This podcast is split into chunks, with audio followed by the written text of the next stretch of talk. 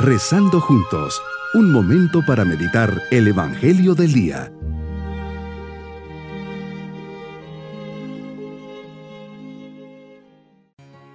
Les saludo en este día domingo de la vigésima sexta semana del tiempo ordinario. Pongamos bajo el cuidado de Dios, nuestro Señor, nuestra familia y comencemos nuestra oración diciendo, Jesús, gracias por este momento que tengo para estar contigo.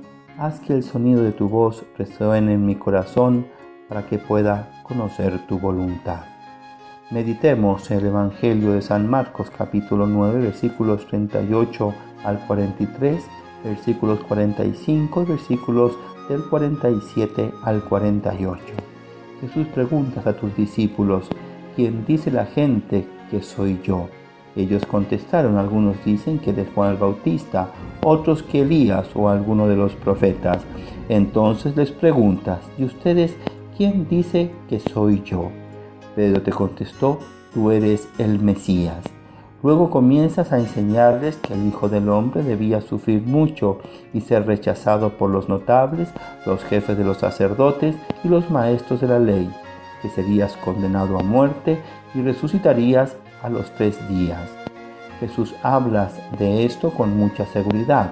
Entonces Pedro te lleva aparte y comienza a reprenderte por lo que habías dicho, que aventado y sin saber realmente Pedro a quién le estaba hablando.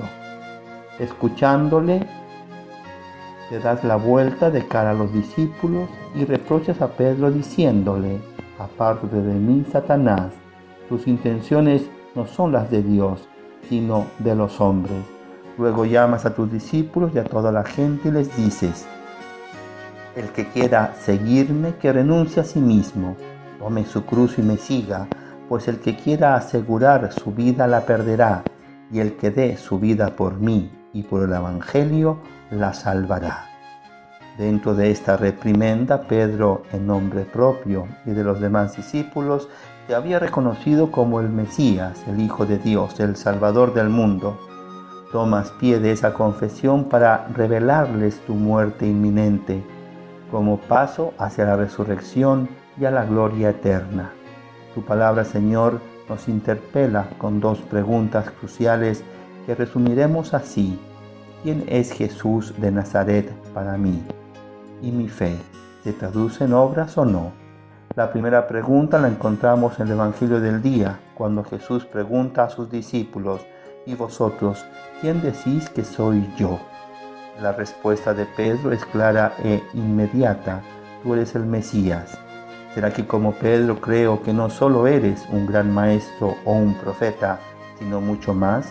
Tengo fe, creo en ti, Señor. Dios está presente y actúa en ti ¿Será que inmediatamente después de esta profesión de fe, cuando anuncias abiertamente que tendrías que sufrir y morir, como Pedro, me opongo a la perspectiva de sufrimiento y muerte?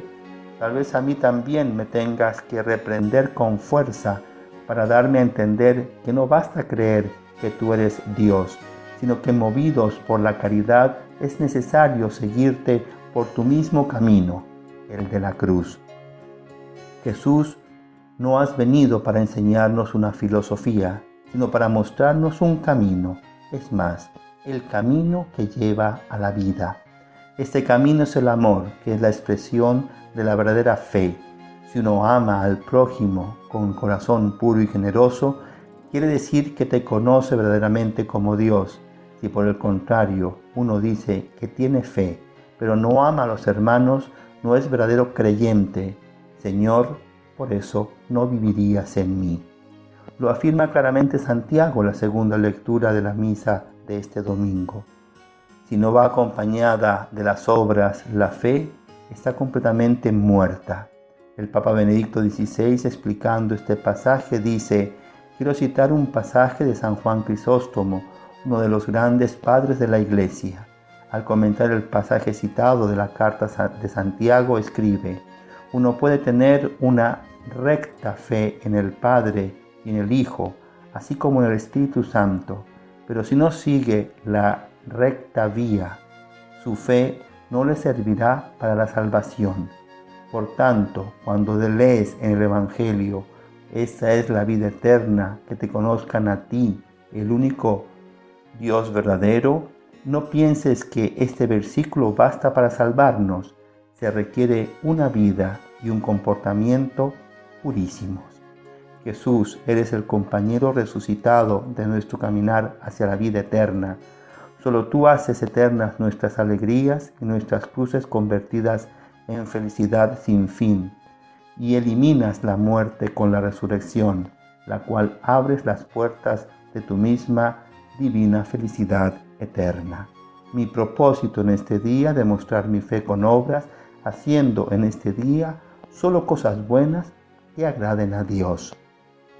Mis queridos niños, Jesús nos pregunta quién es para nosotros. Ojalá le podamos contestar con espontaneidad. Tú eres mi amigo, compañero, guía, camino, verdad y vida. Eres el Dios con nosotros, el Emanuel, que nos ha amado tanto que no ha escatimado sufrir, cargar con la cruz y ser crucificado por amor a mí. Demos gracias a Jesús por su amor incondicional. Y nos vamos con la bendición del Señor. Y la bendición de Dios Todopoderoso, Padre, Hijo y Espíritu Santo, descienda sobre todos nosotros. Bonito día. Hemos rezado junto con el Padre Denis Doren, Legionario de Cristo.